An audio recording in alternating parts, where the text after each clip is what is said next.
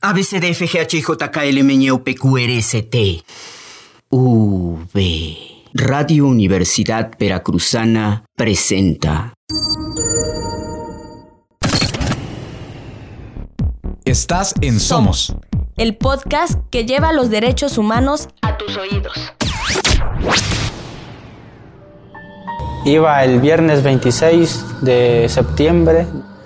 Eh, fuimos, salimos con rumbo para la ciudad de Iguala. Avanzamos lo de una cuadra y media y nos toparon dos patrullas de la policía municipal de la ciudad de Iguala, las cuales inmediatamente pues empezaron a, dispararnos.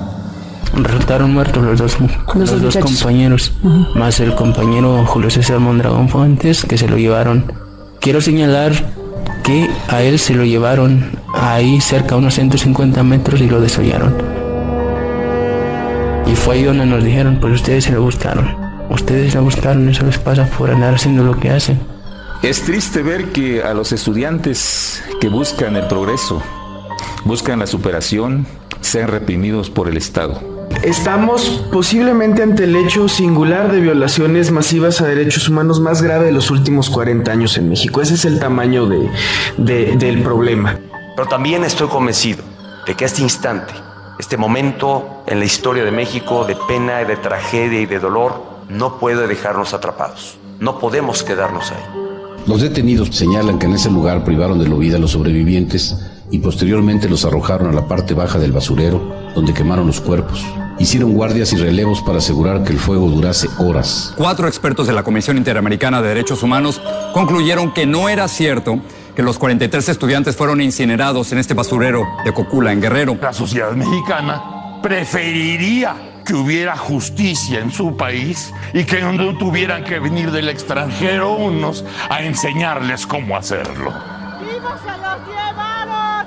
¡Vivos los queremos! ¡Vivos se los llevaron! ¡Vivos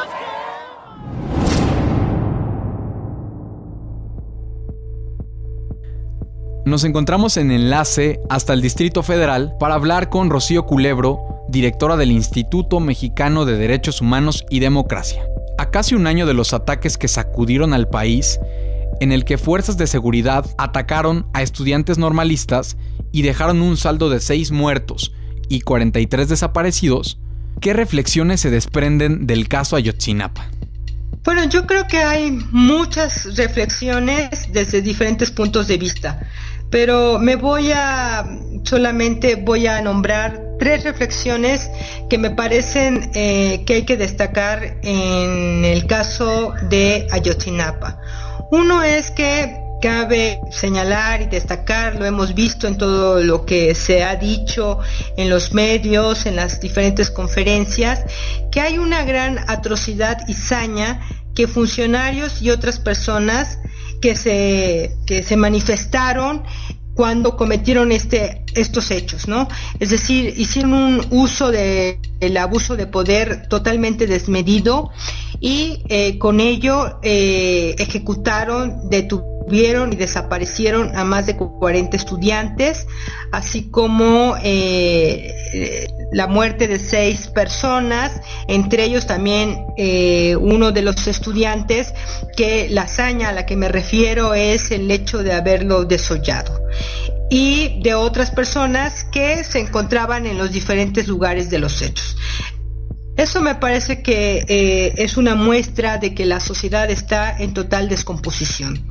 Lo segundo es que vivimos en una sociedad donde el crimen organizado, en colusión con las autoridades, pues han tejido grandes lazos de corrupción e impunidad. Y hoy difícilmente terminar con esta lacra que lastima a todos, pues eh, nos resulta bastante complicado. Creo que por un lado no hay una voluntad política ni jurídica tampoco para avanzar en contra de eh, este clima de corrupción e impunidad que desafortunadamente se extiende no solamente a lo que es el estado de Guerrero, sino a muchos otros estados y a otras entidades. Por último, la tercera reflexión es que casos como el de Ayotzinapa Tlatlaya, Tanguato, Calera, San Fernando, el mismo caso que tenemos aquí en la Ciudad de México, en la colonia Narvarte, conocido así como el de la colonia Narvarte, y tantas más, tantos casos más, lo que nos demuestra es una gran debilidad institucional y política para esclarecer este tipo de hechos como desapariciones, ejecuciones extrajudiciales, asesinatos, tortura y entre otras violaciones graves a los derechos humanos. Y por otro lado, las autoridades han perdido total credibilidad. Sus investigaciones, no solamente en el caso de Ayotzinapa, insisto, sino en muchos casos más, y esto es un patrón que se va viendo a lo largo de los últimos años, es que carecen de certeza. Y por lo tanto la ciudadanía no creemos en cómo se aplica la justicia en México. Sobre este tema, la desconfianza en las autoridades encargadas de administrar justicia ocasionó que distintos sectores de la sociedad solicitaran la intervención de investigadores independientes. Ahora que ya se ha dado a conocer el informe de los especialistas enviados por la Comisión Interamericana de Derechos Humanos, los resultados advierten, como bien comenta, de las inconsistencias en la investigación, los lazos de corrupción e impunidad entre autoridades y el crimen organizado, y sobre todo, derrumban la versión oficial sostenida por la Procuraduría General de la República. Díganos, Rocío Culebro, ¿qué destacaría sobre este informe presentado por el Grupo Interdisciplinario de Especialistas Independientes? Bueno, lo primero es que ellos llegan a una conclusión que eh, los estudiantes no fueron quemados en el basurero de Colula, de Colula, ¿no? Cocula, perdón, de Cocula.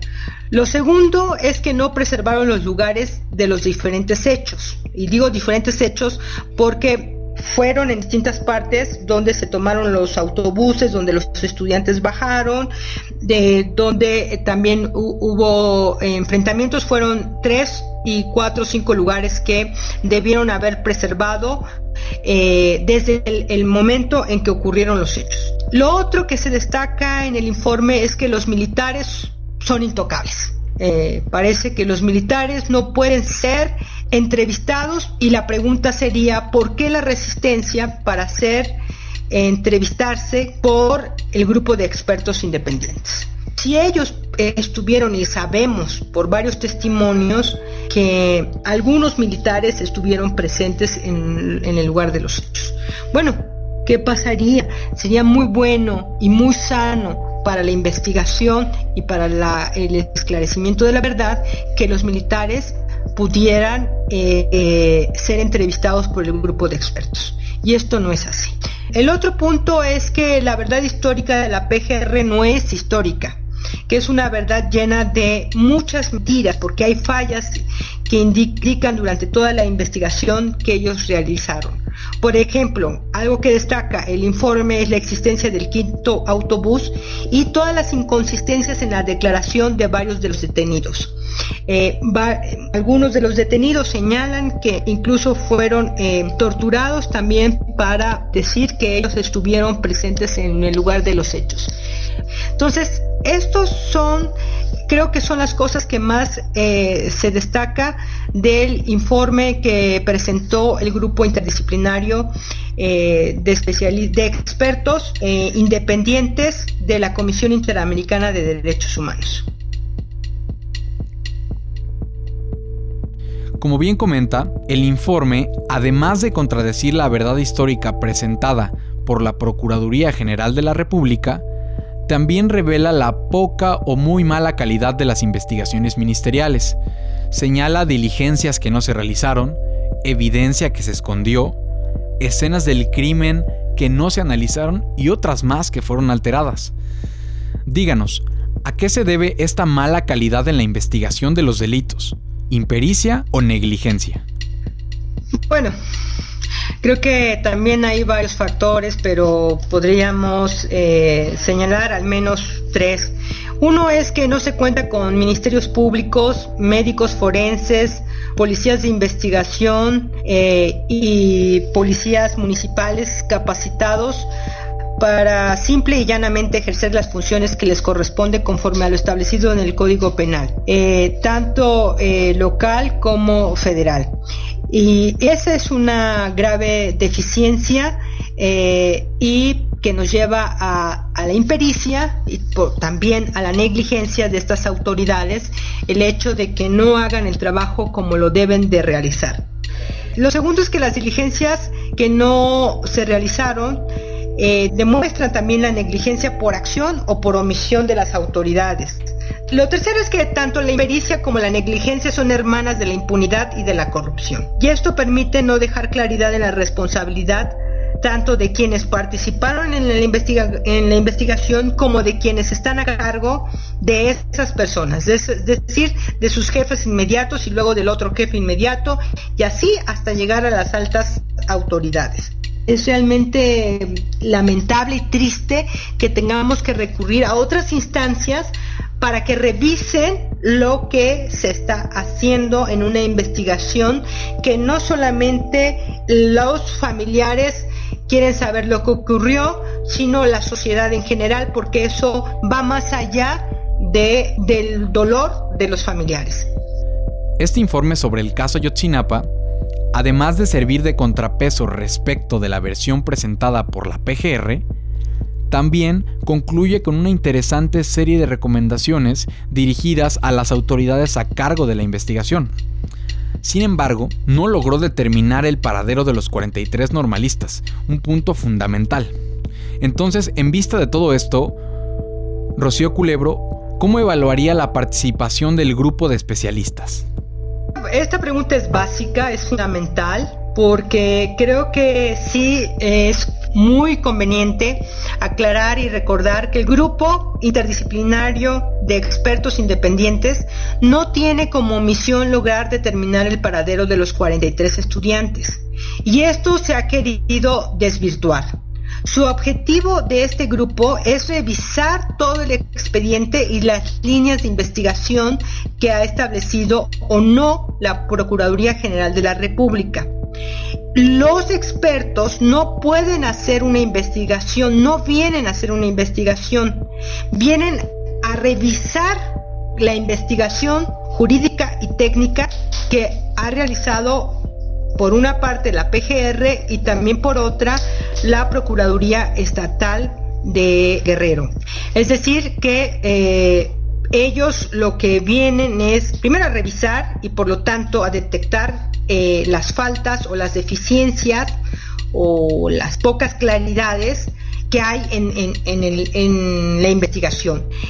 Yo creo que el grupo de expertos, eh, entenderlo eso como un grupo de expertos que tiene una visión multidisciplinaria y por lo tanto su análisis y la revisión del caso es desde una mirada que cuenta con diversos enfoques, que van desde la coyuntura, el análisis de la coyuntura, los entornos social, político y de seguridad, así como judicial, pericial y de atención a las víctimas de los estudiantes desaparecidos. Yo evalúo la participación como un gran aporte, eh, tanto por parte de la sociedad como de las propias autoridades. Este es un momento de verdad histórico, aquí sí es histórico, para que las autoridades lo tomen como una oportunidad, como una ventana de oportunidad para poder hacer un trabajo serio, un trabajo decente, un trabajo que pueda, que los ciudadanos podamos creer en las instituciones. Mientras usted destaca lo positivo que resulta la participación de expertos de la Comisión Interamericana de Derechos Humanos, otros sectores de la sociedad mexicana han intentado desacreditar la participación de dicho grupo. En particular, periodistas como Ricardo Alemán califican de ilegal y hasta delictivo el desempeño de los especialistas. Sobre este punto, ¿qué opinión le merece esto? Y para precisar, ¿en qué términos y con qué finalidad arribó el grupo de especialistas?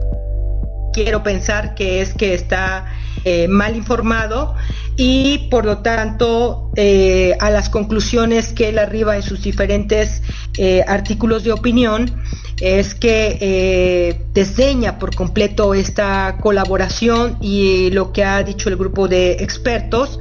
creo que deja de lado que, que hay que partir que el acceso a la justicia es una obligación que corresponde al Estado y por lo tanto el Estado tiene que dar una explicación objetiva, fundamentada y creíble de lo sucedido con los normalistas. Y que la respuesta es que hasta casi un año no lo ha hecho. Y por esa razón es que se recurre a una instancia internacional para que verifique lo realizado y coadyuve en ayuda técnica que en este caso es lo que ofrece la Comisión Interamericana. Es una asistencia técnica en la investigación y esto se hace a través de este grupo de expertos mediante un acuerdo firmado el 12 de noviembre del 2014 entre la OEA y el gobierno y el Estado mexicano. Entonces no es ilegal porque hay un acuerdo de colaboración técnica. Y también es bueno aclarar que eh, este es el segundo caso en que el gobierno mexicano firma un acuerdo de colaboración y de ayuda técnica para esclarecer hechos de violaciones a los derechos humanos. El primero fue para revisar la investigación de la muerte de la abogada Digna Ochoa, que muchos también recordarán. Ese también fue un acuerdo de colaboración y de cooperación técnica.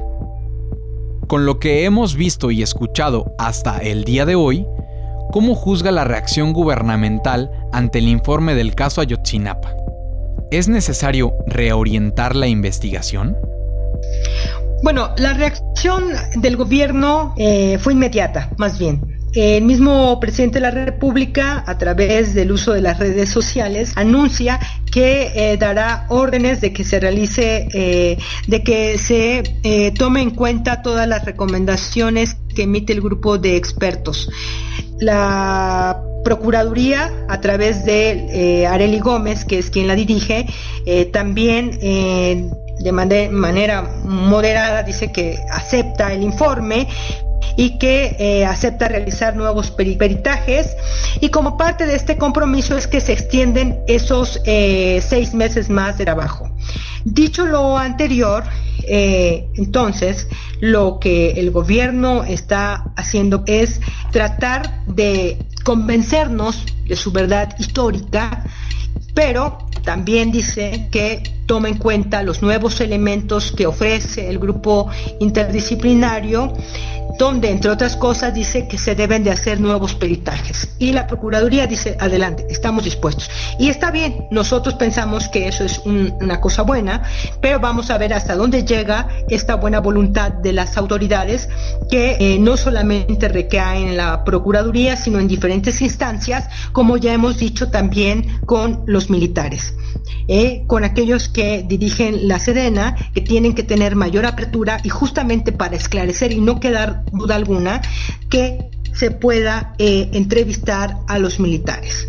Finalmente, a un año de los lamentables sucesos en Iguala Guerrero, hay muchos elementos puestos ya sobre la mesa, ya sea para que las autoridades alcancen la justicia o para que permitan la impunidad en el caso Ayotzinapa. ¿Qué decir sobre esto? Es una obligación del Estado mexicano y por lo tanto de sus instituciones y autoridades el de esclarecer el caso de Ayotzinapa. Tenemos que saber la verdad, lograr la justicia y la reparación para todas las víctimas directas e indirectas. Por otra parte, la sociedad civil debe exigir que se cumpla la verdad, la justicia, la reparación y la no repetición de graves violaciones a los derechos humanos. No se trata solo de un asunto de solidaridad, sino también de pedir rendición de cuentas y de no permitir la, impunidad y la corrupción.